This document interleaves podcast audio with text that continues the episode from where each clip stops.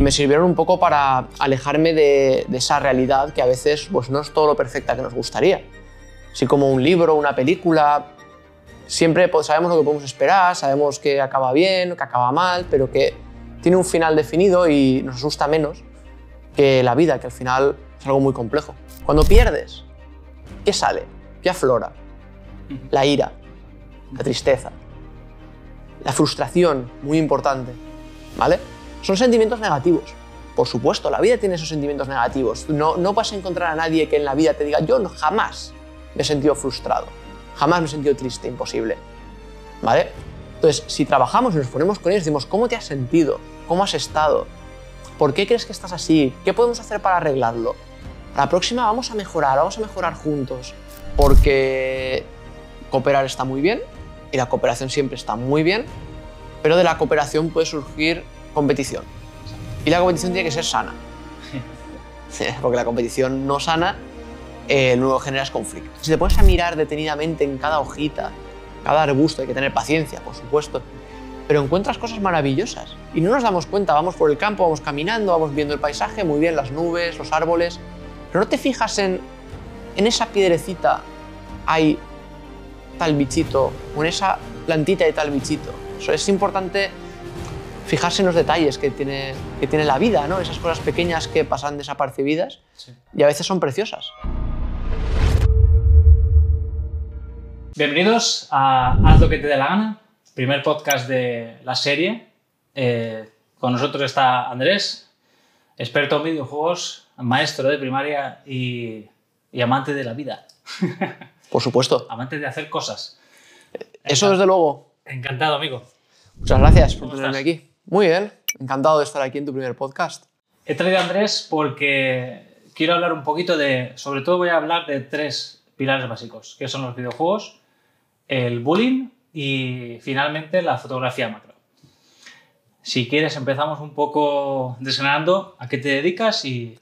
y Vale, pues yo soy profesor de educación primaria. eh, estudié la carrera con, con aquí el amigo Javier. Y nada, eh, me dedico principalmente a dar clases, pero ahora mismo también estoy estudiando la carrera de diseño y creación de videojuegos. Eh, estoy ahora en el segundo año, actualmente. Digamos que es un poco para unar lo profesional con lo, que, con lo que me gusta, con uno de mis mejores hobbies. ¿Y para ti qué, qué son los videojuegos? Para ti. Pues a ver, la verdad es que los videojuegos mm, siempre me han servido como entretenimiento, por supuesto, y los he disfrutado mucho. Y me ha servido pues, para explorar diferentes mundos, cosas que no puedes hacer en, en la vida real, pues puedes hacerlas en un videojuego, la verdad. También me ha servido para aprender mucho, que de eso hablaremos más adelante. Y la verdad es que como entretenimiento siempre me ha, me ha gustado mucho. Vamos a decir que los videojuegos para ti han sido un escape para, salir, para, para estar en, sociedad, para vivir. Sí, eh, sí que es verdad que durante una época de mi vida los videojuegos me sirvieron como una forma de escape, eh, sobre todo porque yo lo pasé mal en, un- en una época concreta en el instituto y me sirvieron un poco para alejarme de, de esa realidad que a veces pues, no es todo lo perfecta que nos gustaría. Así como un libro, una película, siempre pues, sabemos lo que podemos esperar, sabemos que acaba bien, que acaba mal, pero que tiene un final definido y nos asusta menos que la vida, que al final es algo muy complejo. La vida no es perfecta. Exacto, la vida no es perfecta. Sí, sí, sí. Em, cuando te traigo el podcast es porque tienes una visión muy potente que creo que puede ayudar sobre todo a, a familias por tema de videojuegos, que hoy está muy, muy al, Sí. candente, ¿no? Está a la orden del día, desde luego es un tema muy candente y en los colegios también. Eh, muchas veces nos encontramos con niños que juegan 10, 12 horas a videojuegos diariamente, lo cual yo, aunque soy un férreo defensor de los videojuegos, por supuesto no recomendaría nunca. ¿vale? Las cosas con su debida moderación. Eh, es muy importante también que las familias muchas veces y los propios profesores están muy desconectados del tema. Eh, no son, digamos, mm, algo que encuentre interesante, no es algo que encuentren interesante realmente. Entonces no se preocupan por investigar, por jugar también ellos, que es muy importante. Y eso se repercute en, en el uso que hacen los niños y niñas de los videojuegos, la verdad. Entonces, recomendaciones así un poco en general, ¿vale? Para familias, para profesores, gente que esté interesado o no es interesado en los videojuegos, pero esté interesado en que su hijo tenga una salud mm, férrea en cuanto a los videojuegos. Eh, su uso responsable sería alrededor de una, dos horas como máximo, como máximo al día. ¿Vale? Más de eso yo no lo recomendaría, por varios motivos. Principalmente los videojuegos, como bien sabemos, como cualquier otra cosa, cualquier herramienta, tienen una parte buena y una parte mala. Todo tiene positivo y negativo. ¿Vale? Si dejamos que, pase el tiempo, que pase el tiempo, que se convierta en su único hobby, eh, pueden caer en temas de adicción, por ejemplo, y que no sepan salir ni hacer otras cosas que no sean los videojuegos. Solo ese mundo. ¿vale? Tenemos que huir un poco de eso. Además, eh, está demostrado que los videojuegos en las fases tempranas de desarrollo, estamos hablando de las fases de infantil, principio de primaria, 4, 5, 6 años, ¿vale? En esas edades es una edad muy crítica para el desarrollo sobre todo de la atención y de las expectativas que ellos tienen de la vida y de lo que van a hacer en la vida, ¿vale? Entonces, si dejamos que se sumerjan en videojuegos, en vídeos, muchas veces, por no falta que sean videojuegos, pueden ser vídeos también de internet, YouTube. Exacto, YouTube, redes sociales, está en una edad tan temprana, ¿vale? Eh, lo que pasa es que eso, se acostumbran a que eso siempre les da un feedback, ¿vale? lo que llamamos un feedback, les devuelve algo de forma directa e inmediata. En la vida no es así, en realidad. En la vida tú no haces una cosa y obtienes una recompensa inmediatamente, ¿vale? Puede ser una recompensa por puntos, por lo que sea, por likes, por ejemplo, que hará muy a la orden del día también los likes. Y se acostumbran a eso, a tener una recompensa directa a todo lo que hacen. ¿Cuál es el problema? Que luego, cuando realmente se ponen a estudiar, cuando realmente se ponen a hacer otro tipo de hobbies diferentes, el deporte, por ejemplo, ¿no? Tú no mejoras así, ¡pam!, de un día a otro. Tú no tienes esa recompensa de un día a otro. Es algo complicado a lo que ellos están acostumbrados. O sea, digamos que los videojuegos, lo que redes sociales, videojuegos, este mundo digital nos está acostumbrando a, tener un estímulo constante e inmediato. Y Exacto. una recompensa inmediata. Y así la vida no funciona. Exacto. Concretamente de dopamina, que es una de las hormonas de la felicidad, que digamos que cuando tenemos un like, por ejemplo, pues somos felices, ¿no? Porque tenemos un like, alguien se ha fijado en nosotros, le ha gustado lo que hemos hecho, somos felices. Otro like, otra vez somos felices, otra vez, otra vez, otra vez, ¿vale? nuestro cuerpo segrega esa dopamina, es algo natural, pero claro, si, si lo sobreacostumbramos, es como una droga. Si empezamos a acostumbrarlo a esa recompensa inmediata, al final buscamos eso siempre y se nos crea una adicción. ¿Vale? Esa es la parte, digamos, negativa. ¿Vale? También tenemos muchas partes positivas a los videojuegos, de las que hablaremos a continuación, sí. Eso, nos interesa mucho porque, sobre todo para eh, bueno, en este espacio de podcast que vamos a tener a lo largo de, este año, creo que vamos a trabajar, eh, vamos a tratar temas eh, no solo de, gente creativa, sino de gente inquieta y, de que, y que ayude a, estar mejor en sociedad. Que lo que al final lo que es la vida, ¿no? Es estar mejor en sociedad y saber relacionar. Exacto. Al principio, en la vida, lo más importante es la salud. Y al final, lo que importa es la salud. Entonces, tenemos que buscar beneficios para estar sanos y estar sanos principalmente de tres formas. Física, mental y de sociedad. ¿Vale? Entonces, esas tres formas, que son las, que estipula la OMS como principales formas de, felicidad y bienestar, eh, los videojuegos nos pueden ayudar mucho en ellas. También nos pueden perjudicar, como todo, como ya hemos comentado, pero nos pueden ayudar mucho también. Por ejemplo, según varios estudios recientes, del 2023-2024, eh, dicen que los videojuegos ayudan mucho a las personas a superar ansiedad. ¿vale? Los episodios de ansiedad y todo eso que las personas cada vez nos vemos más sobrepasadas por el estrés diario de la vida, por la ansiedad que nos genera el trabajo, producir, las amistades que vienen, que van, que se rompen. Los videojuegos ayudan muchísimo a mejorar el bienestar. En un 75% de los casos, casi, 72 con algo, eh, ayudan a mejorar esa situación de, ansiedad y mejorar la ansiedad, con lo cual me parece que es un punto importante a destacar. No solo ya hablamos de la salud mental, sino además de todos los conocimientos que podemos extraer de ellos.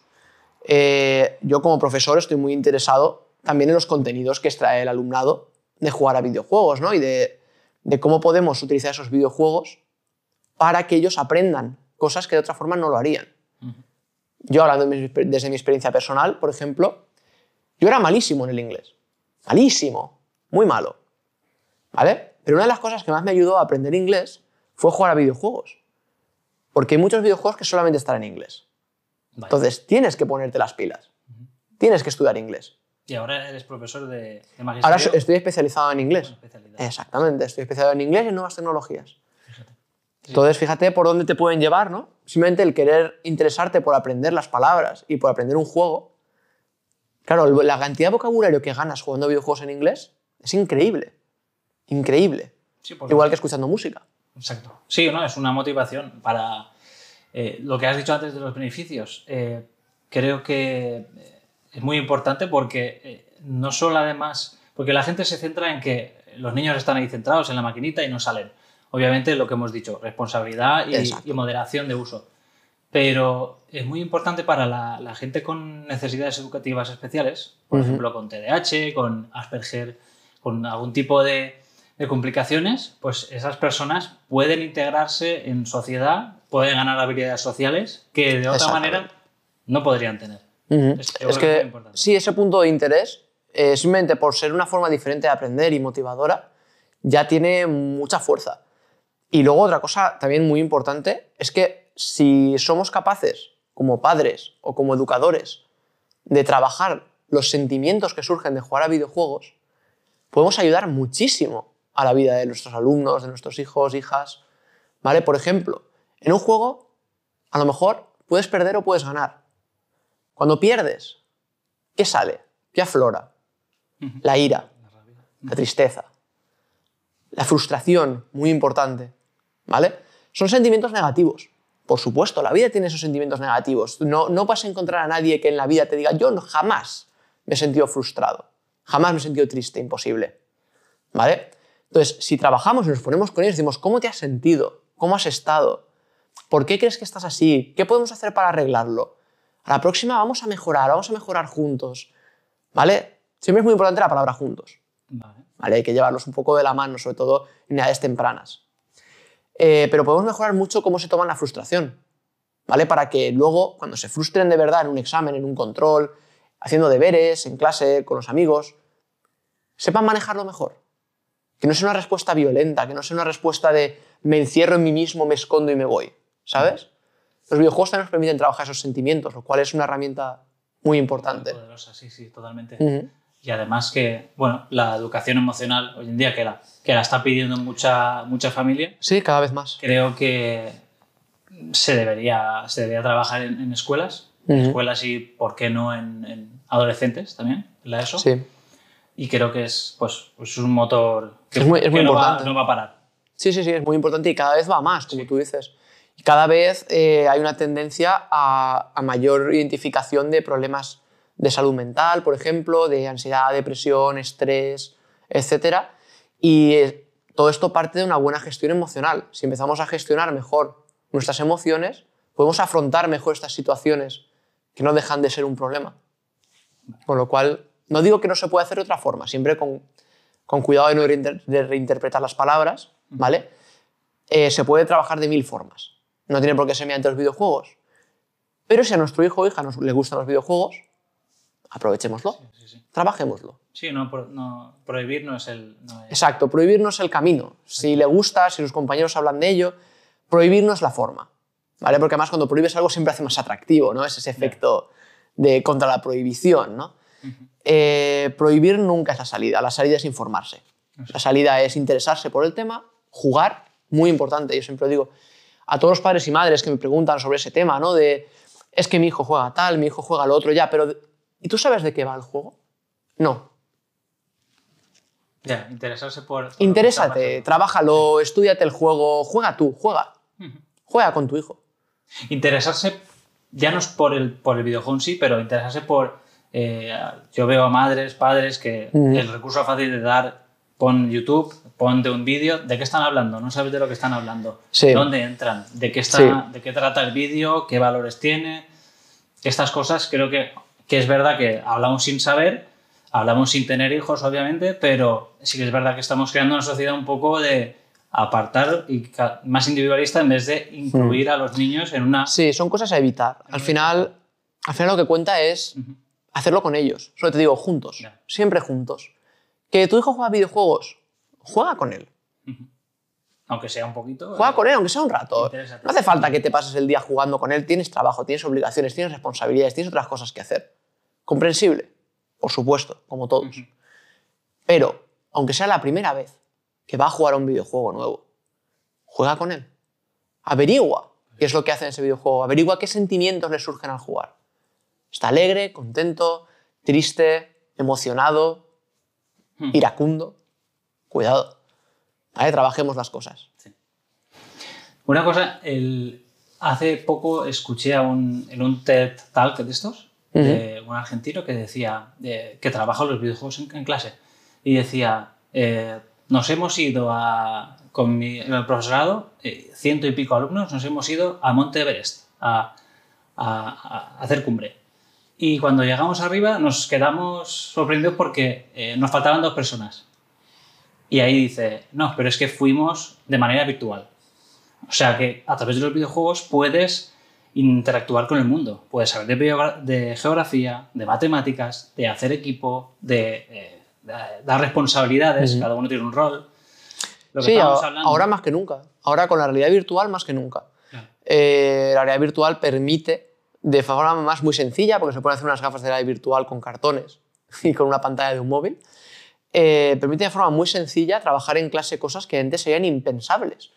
Tú puedes estudiar en clase que es una montaña, pero no es lo mismo que estar ahí. Estás ahí virtualmente, sí, pero estás viendo la montaña. Estás viendo lo empinada que es, estás viendo el clima que hace, estás viendo los animales incluso que pasan por ahí, montañas, museos, el fondo del mar, las posibilidades son infinitas. Sí que es verdad que no puedes interactuar olfativamente, no puedes estar Exacto. ahí, que no hay que Pero se de puede, lado. pero se puede complemen- complementar con materiales. Yo he visto algunos profesores y profesoras que, muy ingeniosos por su parte, muy creativos por su parte, eh, ponen, por ejemplo, eh, aromas de la montaña, el petricor, por ejemplo, de la tierra mojada, que es un aroma muy interesante, eh, o, por ejemplo, sonidos ambientales. Sí, sí, Ujú. Tacto, por ejemplo, exacto, que puedan tocar el tacto de la nieve, el tacto de, de la arena. ¿vale? Lo puedes hacer muy interactivo en realidad. Puede, te lo puedes currar como siempre. Como siempre digo, si hay ganas, te lo curras, te lo trabajas y al final salen cosas maravillosas. Y las herramientas están ahí. Ahora, dan miedo. Son herramientas que dan miedo. Sí, Son complejas. Hay que saber programar, hay que saber... No hace falta saber programar, pero, pero digamos que tienes que interesarte un poco y dedicar parte de tu esfuerzo y tu trabajo, por supuesto, a meterte en ello. Tú no puedes soltarlo en la clase y ya está. Tienes que meterte en ello. Pero está ahí, está ahí. Mm, Se puede trabajar así. No solo con inmersión, por ejemplo, también, por poner un ejemplo así rápido de algún juego conocido, el Minecraft, supongo que casi todo el mundo lo conoce, eh, un juego de cubitos, de daditos, ¿vale? De- tenemos un mundo creado solamente con cuadrados, todos del mismo tamaño, ¿vale? Eh, parece una tontería, algo súper sencillo, pero puedes crear mil cosas, porque puedes recoger cubitos y colocarlos en otros sitios, ¿vale? Y crear cosas con esos cubitos. Matemáticas. Aprendemos matemáticas, por ejemplo. Por ejemplo, podemos aprender perfectamente estructuras geométricas. La sombra. Hacemos una casa de 16 cúbitos de alto. ¿Hasta dónde llegará la sombra si el sol se encuentra en un ángulo de X grados? Estamos trabajando con videojuegos ya, desde su punto de interés. Si tu clase le interesa el Minecraft, trabaja con Minecraft. Sí, adáptate al... Exacto, a los puntos de A interés. los chiquillos. Es decir, al final siempre es trabajar a, a partir de puntos de interés, de situaciones de aprendizaje, de hecho, que ahora está muy de moda la- las palabras de situación de aprendizaje. Qué bueno. Y que... mm, eh, yo sé que has trabajado algo de TICS, ¿no? De- ¿Tienes alguna especialidad? Sí, tengo en una especialidad de, de TICS. ¿Esto se puede incluir? ¿Se puede incluir en este, esta especialidad? O... Eh, sí y no. Mm, digamos que en la especialidad trabajas más eh, formas creativas también de llevar, eh, digamos, las preguntas tradicionales o las cuestiones tradicionales o los contenidos tradicionales de formas diferentes al aula. se da algo de realidad virtual, se da algo también de, digamos, Kahoot, Plickers, programas de plantear las preguntas típicas de examen Vale, vale, vale. de otra forma. ¿Vale? Pero realmente de videojuegos no se da nada en especial porque no es una tecnología creada para la educación. ¿Vale? Entonces, digamos que lo diferenciamos un poco. ¿Vale? Eh, básicamente, digamos que los videojuegos están a un lado de la. eh, digamos, a mitad de camino entre lo que serían las tecnologías dedicadas solamente para la enseñanza y las tecnologías dedicadas solamente hacia el ocio. ¿Vale? Digamos que podemos redirigir los videojuegos de ese ocio a enseñanza. Lógicamente teniendo en cuenta el código PEGI, que te indica las edades máximas y los contenidos aproximados de cada videojuego, y teniendo en cuenta también que tenemos que nosotros, antes de plantearlo en el aula, jugarlo nosotros Sí, vivirlo, Y pensar, exacto. y crear toda una programación, dedicar esfuerzo y trabajo adaptar los contenidos, etcétera, etcétera, etcétera. Al final, esto es trabajo propio de cada uno. Sí, sí, sí. Porque, bueno, al final, por ejemplo, el Fortnite, el, esto de Fortnite también es. Fortnite, Fortnite está en en boca de todos los colegios hoy en día, no debería. Porque es violento. El Fortnite es para mayores de 12, si no me equivoco, según el código PEGI, y eh, representa violencia en forma, en forma fantástica y no realista. ¿vale? Digamos que la categorización está ahí. Eh, es para mayores de 12, Vale. si no recuerdo mal. Por tanto, en primaria no deberíamos de escuchar el nombre de Fortnite. Lo escuchamos. ¿Por qué? No vamos a culpar a nadie. No estamos aquí para buscar culpables ni demonizar a nadie. Pero ¿por qué mi alumno de tercero de primaria juega Fortnite? ¿Por qué mi alumno de primero de primaria, seis años, sabe lo que es el Fortnite? Juega al Fortnite incluso. ¿Por qué? Si es para mayores de, 10, de 12. Estas son cuestiones que hay que trabajar mucho. No, esto no, no es llegar y ya está. No se puede cambiar toda la sociedad de golpe y es un tema complicado. Entonces, lo dejaremos para otro podcast y nos podemos extender en el Fortnite durante horas. Muy bien.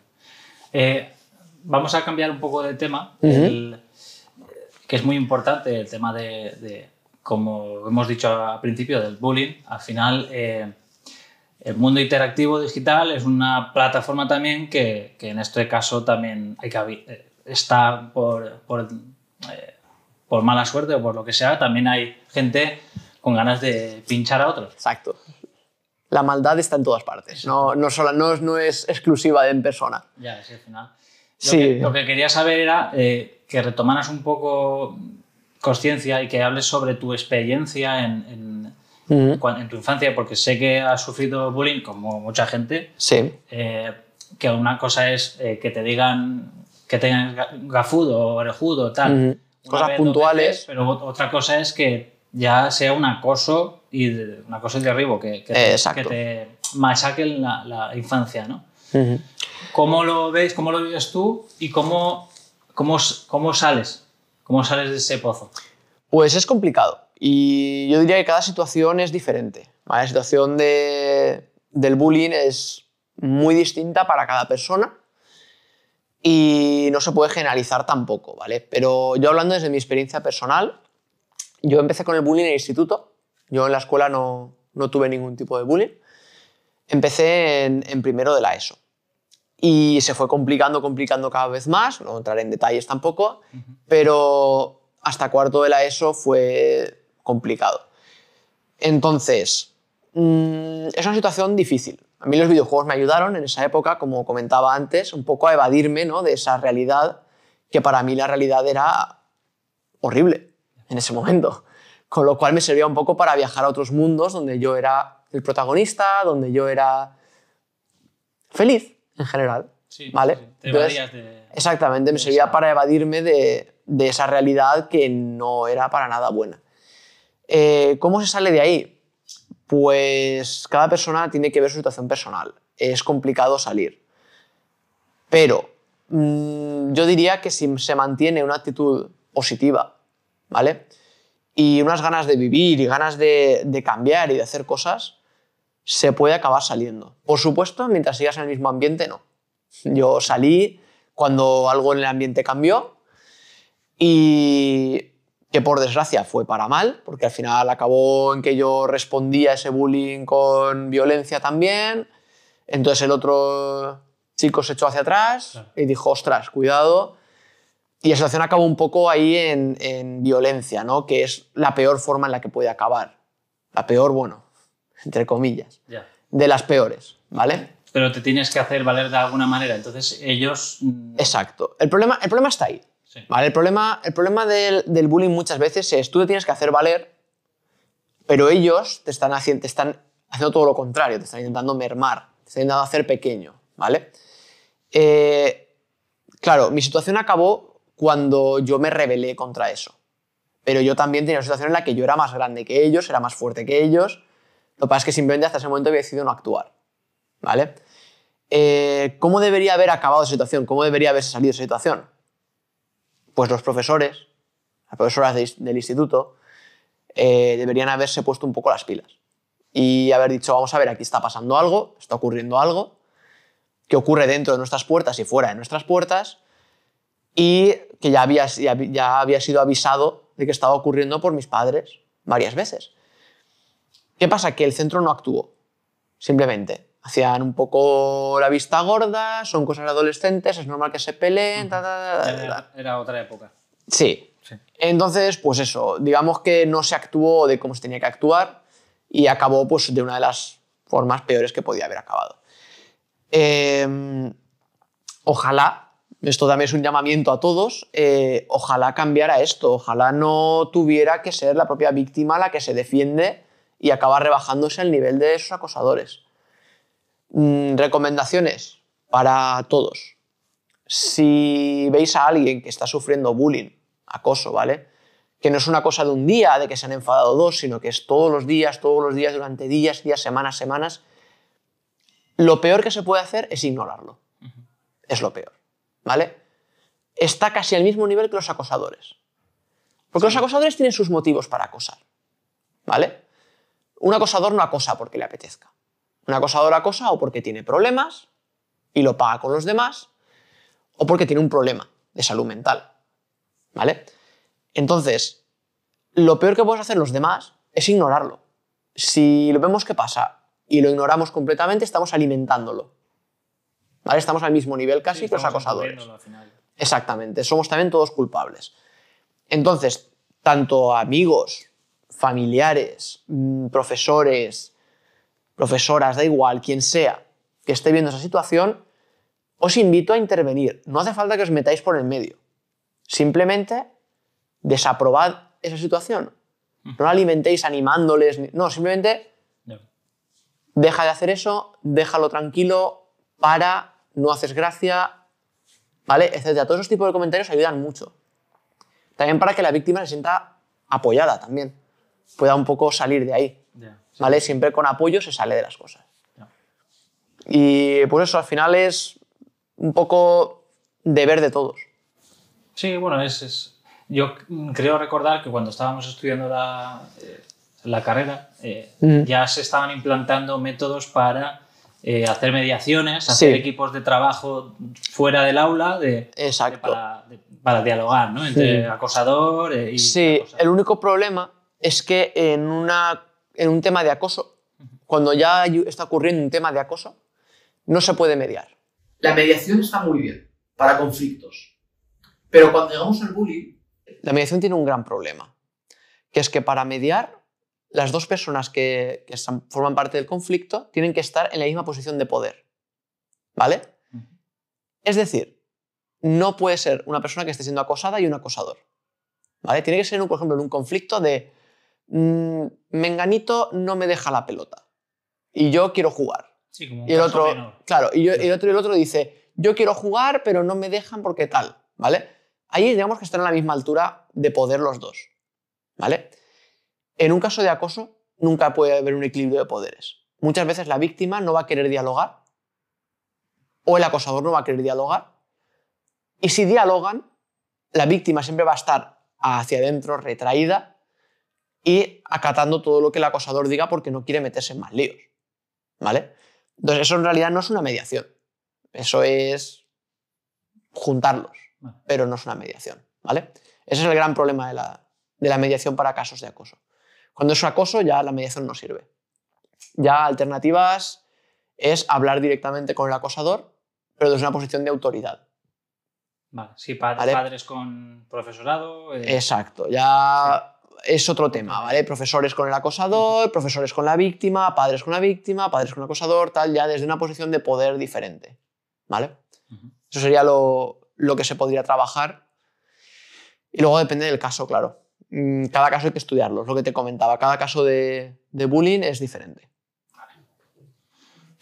Eh, en este bueno, ya en este transcurso que llevamos hablando de, pues, de, de videojuegos, de bullying, eh, es, yo creo que es interesante porque en este caso el, el acosador, acosadora, eh, creo que hay, hay ya no, si, hay un factor muy importante de los videojuegos que pueden ayudar a, esta, a este tipo de personas que son propensas a la violencia eh, a tratarles con a, a tratarles con este tipo de videojuegos que son un poco más colaborativos que vas haciendo o tienes un pinganillo vas vas a- ayudándote a encontrar recursos a hacer piña a trabajar en equipo y creo que es importante para para, Sí, para por ese tipo de mediación y esa prevención. Sí, por supuesto, los juegos cooperativos ayudan mucho. Eh, eso sí, hay que trabajar a ver bien cuál es el juego. Porque cooperar está muy bien y la cooperación siempre está muy bien, pero de la cooperación puede surgir competición. Y la competición tiene que ser sana, porque la competición no sana eh, luego generas conflicto. ¿vale? Por poner un ejemplo que todo el mundo conoce, que es igual un poco de controversia de ejemplo, aviso, eh, el fútbol. Vale. El fútbol es un deporte de equipo. Por tanto, requiere cooperación. Pero es un equipo contra otro equipo. Eso es competición. Podría ser competición sana, pero se va a empezar a tergiversar un poco con todos los sentimientos, colores, nacionalidades, mm, etcétera, etcétera, etcétera, y se convierte en competición malsana. ¿Qué es lo que nos llega a nosotros en los colegios? Que los niños y niñas en el patio juegan a fútbol y lo único que extraen es la competición malsana, que es lo último, que es el final de todo ese proceso de juego cooperativo, que luego se convierte en competitivo, que luego llega a competición malsana. Ujú. Lo único que les llega es la competición malsana. Se vuelven violentos, pues yo soy mejor que tú, ¿por qué te voy a pasar la pelota si yo soy más bueno? ¿Vale? Pues ellos no dicen mejor, dicen más bueno. Es otro tema también que ya trataremos. Eh, entonces, ¿qué pasa? Que los videojuegos es lo mismo. Tienes que ver a ver qué videojuego sirve, qué videojuego les deja cooperar y no competir, o si les deja competir que es una competición sana. Siempre eh, que utilicemos videojuegos en el aula, necesitamos mucha preparación, mucho trabajo previo. Estudiar bien qué es lo que vamos a extraer, qué es lo que estamos extrayendo del alumnado. Probamos un día. ¿Cómo ha salido? ¿Hemos logrado lo que queríamos? ¿Los contenidos trabajados son los que queríamos? ¿Las emociones que han surgido son las que queríamos? Todo eso. Hay que planteárselo bien. Y requiere una cantidad de trabajo enorme. Pero bueno, igual que trabajar por proyectos, igual que trabajar de formas diferentes. Al final, todo lo que sea salir de la silla y el libro es trabajo. Requiere, requiere, Requiere una trabajo. del profesor y la profesora muy, muy fuerte. Exactamente. Y que Entonces, mucha gente no es. Muchos maestros y maestras no son capaces de, de llegar a, esa- a ese nivel de aplicación que tú, ya- tú ya lo has dicho. Ese es uno de los problemas, sí. Eh, yo lo entiendo, requiere mucho trabajo. Y también hay que pensar en cómo combinarlo con otras cosas. No puede ser todo. Voy a trabajar con videojuegos, todo el año videojuegos. Ya. No, Sí, sí. Combínalo con otras cosas. Hay que tener un equilibrio. Si quieres, claro, si quieres, trabaja un videojuego de vez en cuando y luego gamifica el resto de actividades.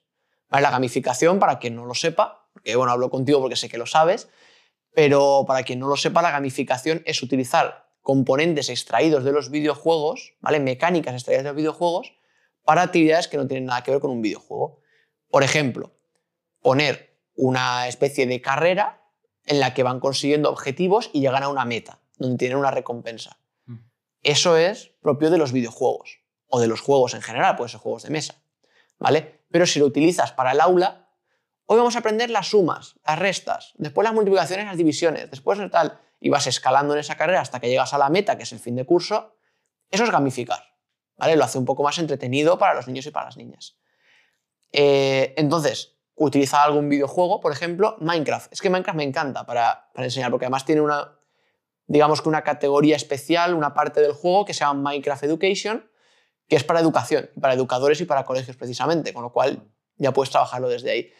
Entonces, Minecraft, por ejemplo, lo trabajas algún día en clase, tal, no sé qué, jugáis, tal. Luego utilizas los personajitos de referencia para luego ponerlos, pues, por las fichas, por los contenidos, para que alegren un poco, ¿no? ¿Vas a hacer problemas de matemáticas? Pues pon que tengan relación un poco con el juego, si quieres, si no con otra cosa. Es decir, eso es a la elección de cada uno. Y luego, pues, gamifica un poco, ¿no? Simplemente, con hacer esas cosas ya verás que el alumnado se le ilumina la cara. Ya cambia la actitud. Qué guay. Creo que me has dicho, porque te iba a preguntar, ¿qué juegos recomiendas? Pueden ser, eh, ¿qué juegos me recomiendas, o videojuegos en este caso, para que empiecen un poco a, a salirse de la norma del videojuego violento, tipo Fortnite o... Vale. Supongo que será uno de estos el, el Minecraft.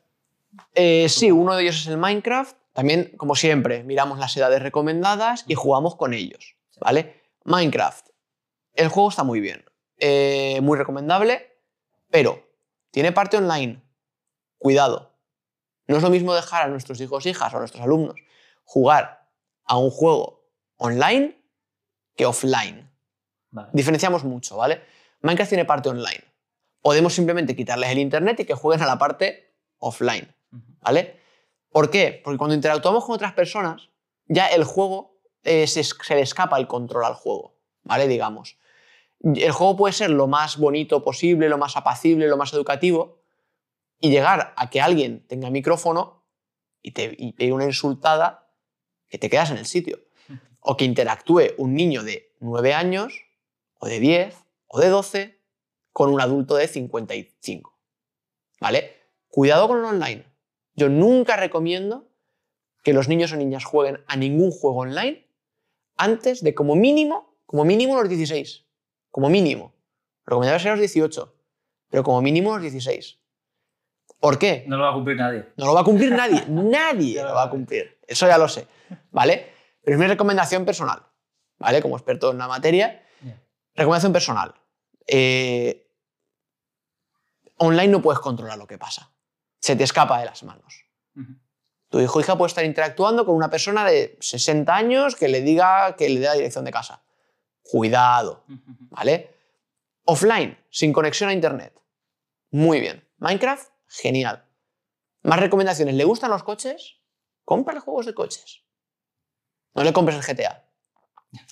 No, pues te digo porque no voy a decir nombres, por supuesto, ni centros, pero en un centro en el que yo he estado, un niño jugaba al GTA, que es el Grand Theft Auto, para quien no lo sepa, es un juego para mayores de 18, en el cual tienes la libertad para poder sacar un arma en mitad de la calle y matar a alguien. ¿Vale? Por ejemplo, y que su trama principal va sobre drogas, prostitución, etc. Problemático que lo vea un niño eso. ¿Vale? Entonces, lo que no puede ser es que me venga el niño y le pregunte, ¿por qué juegas esas cosas? Porque me gusta mucho conducir. Ya. ¿Cuál es el problema ahí? Que el niño ha dicho y le ha dicho, mira, este juego va de coches. El adulto ha comprado el juego y le deja jugar sin mirar qué es lo que está haciendo. Claro, cómprale un juego de coches, un juego de coches de verdad. Que es muy pequeño, compra el Mario Kart. Sí, algo más Claro, que es de Nintendo, que es más infantil, que tal. ¿Qué es más mayor? Cómprale el Fórmula 1, cómprale el Forza Motorsport, cómprale juegos de coches, coches, de conducir, de verdad. Sí, sí, sí. ¿Vale? No le compres juegos en los que se pueda conducir y puedas hacer muchas más cosas que no son adecuadas para su edad. ¿vale? Controlemos un poco también esos temas. ¿Que le gusta el fútbol? Compra un juego de fútbol, ¿vale? Pero mira los contenidos, juégalo tú, como siempre digo, juégalo. Si no tienes tiempo de jugarlo, como mínimo, lee información. De camino al trabajo, en el tren, en el autobús, cuando tengas un rato libre, lee un poco de información sobre lo que juega tu hijo o tu hija. Informarse, Informarse es muy importante. Para eso estamos aquí también. Vamos a la última el último tramo, que es la fotografía macro, ya que estamos en un mundo en el podcast de Xavi Romero, ¿no? Que De fotografía. haz lo que te dé la gana, pero siempre de una manera creativa y, y sin hacer daño a nadie, Exactamente. pues eh, como no la fotografía.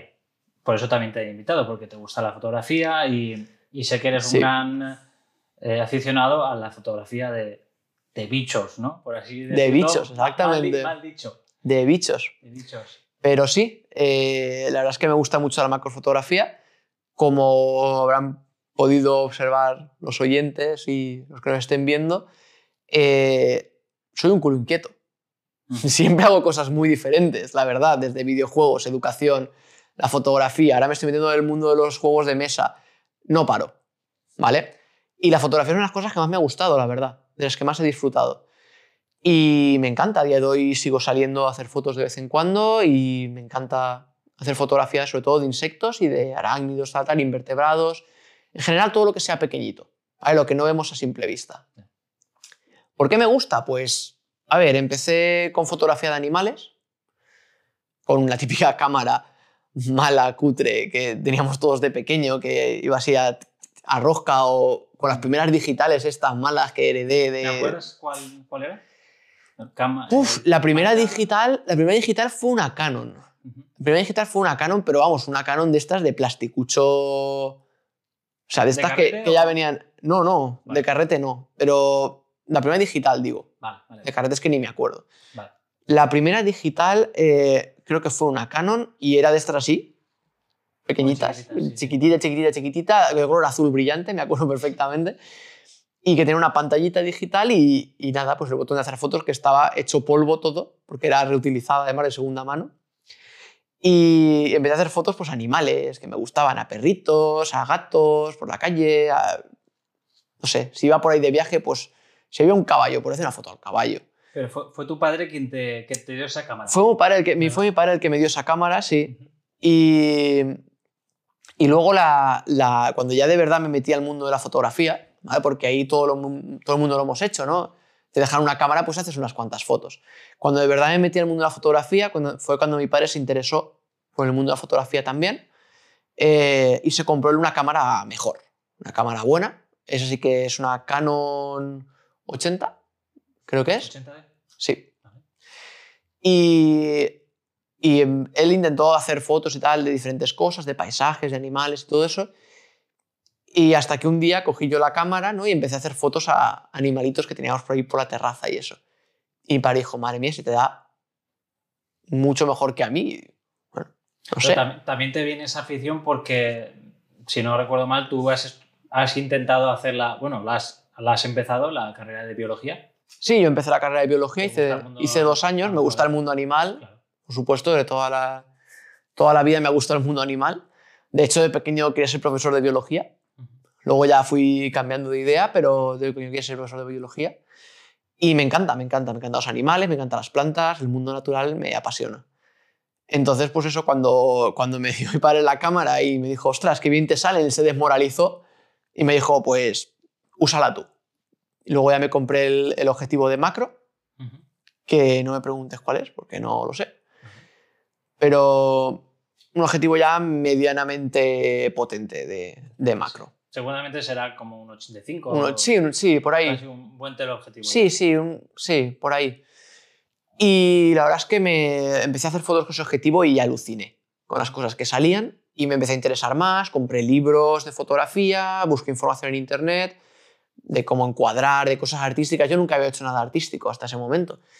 Y, y la verdad es que me encantó. Me lo pasé genial, empecé a hacer cada vez más fotos y, y bueno, me encanta. Hasta aquí. Hasta Sí- aquí. Sí que es verdad que cuando estás haciendo fotografía macro, yo también he hecho con, no con un objetivo macro, que a lo mejor lo tengo algún día, para hacer fotografía de, Ujú. de, pues, un pendiente, por ejemplo, o eh, gastronomía, en este caso, De gastronomía es muy interesante para las texturas. para las texturas. Y es increíble cuando te acercas a un ojo no lo ves, pero cuando lo ves a realidad, a, a macro, es, es impresionante lo, lo que hay detrás, ¿no? Lo que El hay. mundo Ujú. que hay debajo de... Exacto, mucha gente me pregunta, mucha gente me pregunta, ¿dónde vas tú a hacer esas fotos? ¿no? Yo no encuentro esos bichos por ahí. Claro, porque no miras.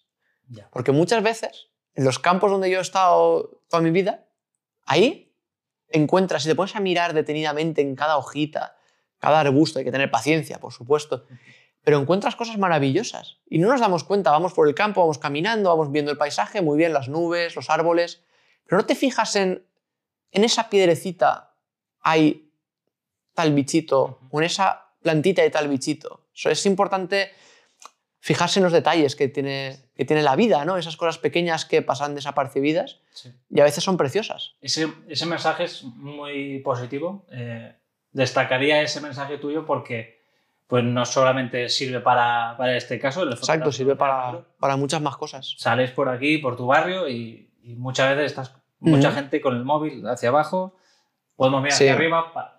Muchas veces te das cuenta que vas o escuchando música, muchas veces yo escucho música caminando, me gusta caminar, y, y te paras en un semáforo y miras hacia arriba y dices, ostras, esto estaba aquí, no lo sabía. No, Exacto. Lo has descubierto ahora y llevas 10 años viviendo en tu barrio.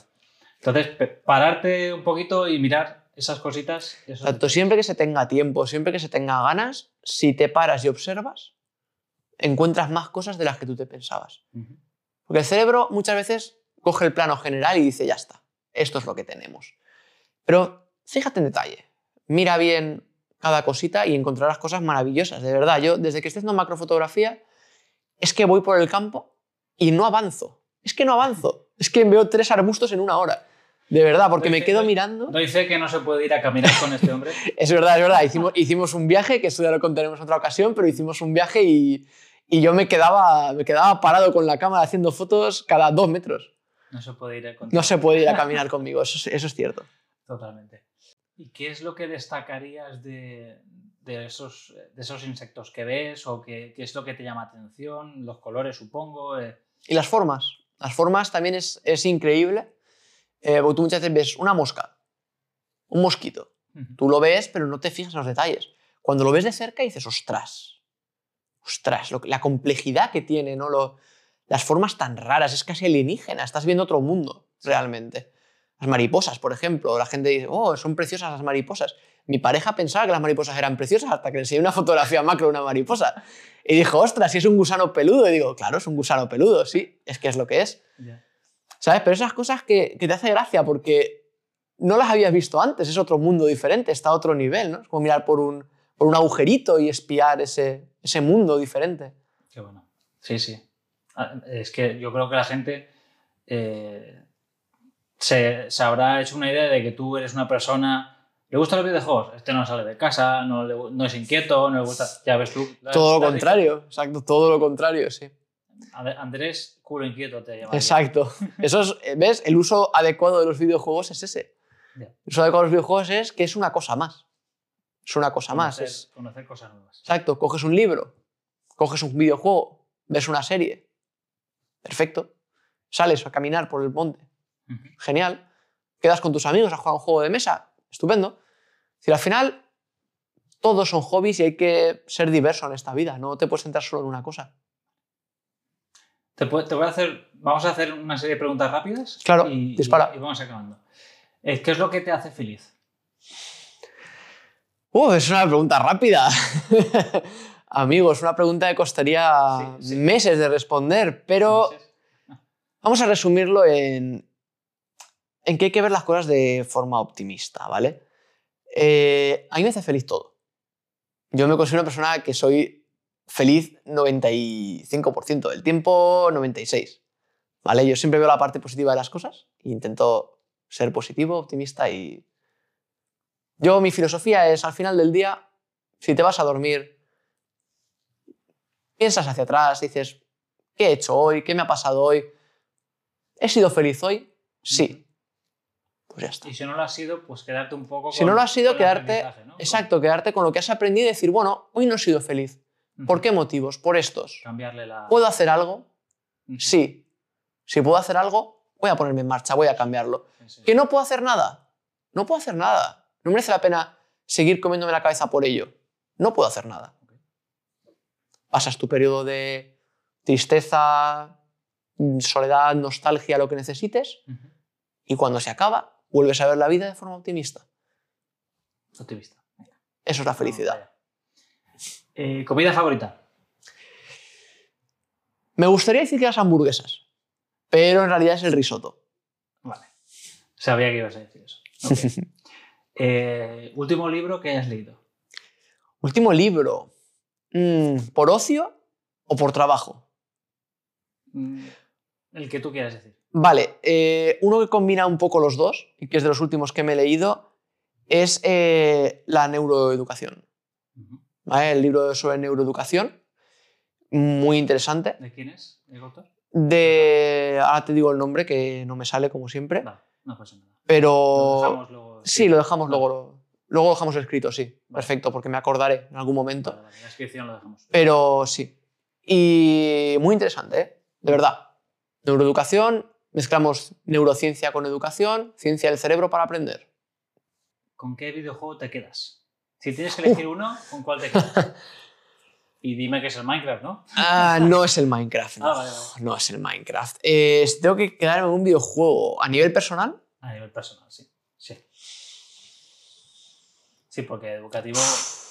Sí, a nivel educativo y a nivel personal son cosas muy diferentes, ¿no? Vale.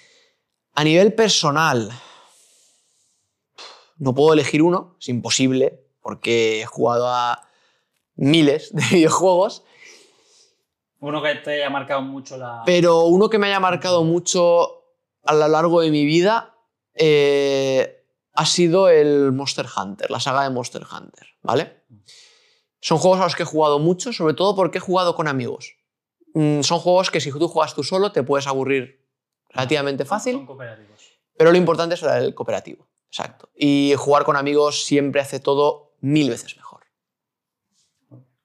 Hay que, hay que hacer piña. Siempre hay que hacer piña. Muy importante hacer piña. Pues para ir, aca- para ir acabando y cerrando, la, la última cosa que le voy a pedir a toda la gente es que me lance una pregunta para el siguiente entrevistado o entrevistada. En este caso va a ir relacionado con el deporte. Mira, relacionada con el deporte, como sé que hay mucha gente que se dedica al deporte y dedica mucho tiempo al deporte, eh, ¿cómo es capaz la gente de, de concentrarse tanto en un hobby? Porque yo soy incapaz, como ya habéis podido comprobar a lo largo de este vídeo. Yo soy incapaz de concentrarme en una cosa. Admiro mucho a la gente que es capaz de perseguir un sueño o un hobby, como puede ser el deporte, pero para dedicar toda su vida a ello. Yo quiero preguntar cómo. ¿Cómo, ¿Cómo se centra? ¿Cómo se hace? Vale. ¿Cómo centras esa atención en, en- en ese hobby y le dedicas tanto tiempo a ese hobby? Vale. Muy bien. Esa pregunta tiene ya para rato. Ahí lo dejamos. Pues eh, nada. eh, cuando salgas de aquí, haz lo que te dé la gana. Y, Por supuesto. Y nos vemos pronto. Andrés, Muy un bien. placer tenerte aquí. Encantado, un placer estar aquí. Caballero.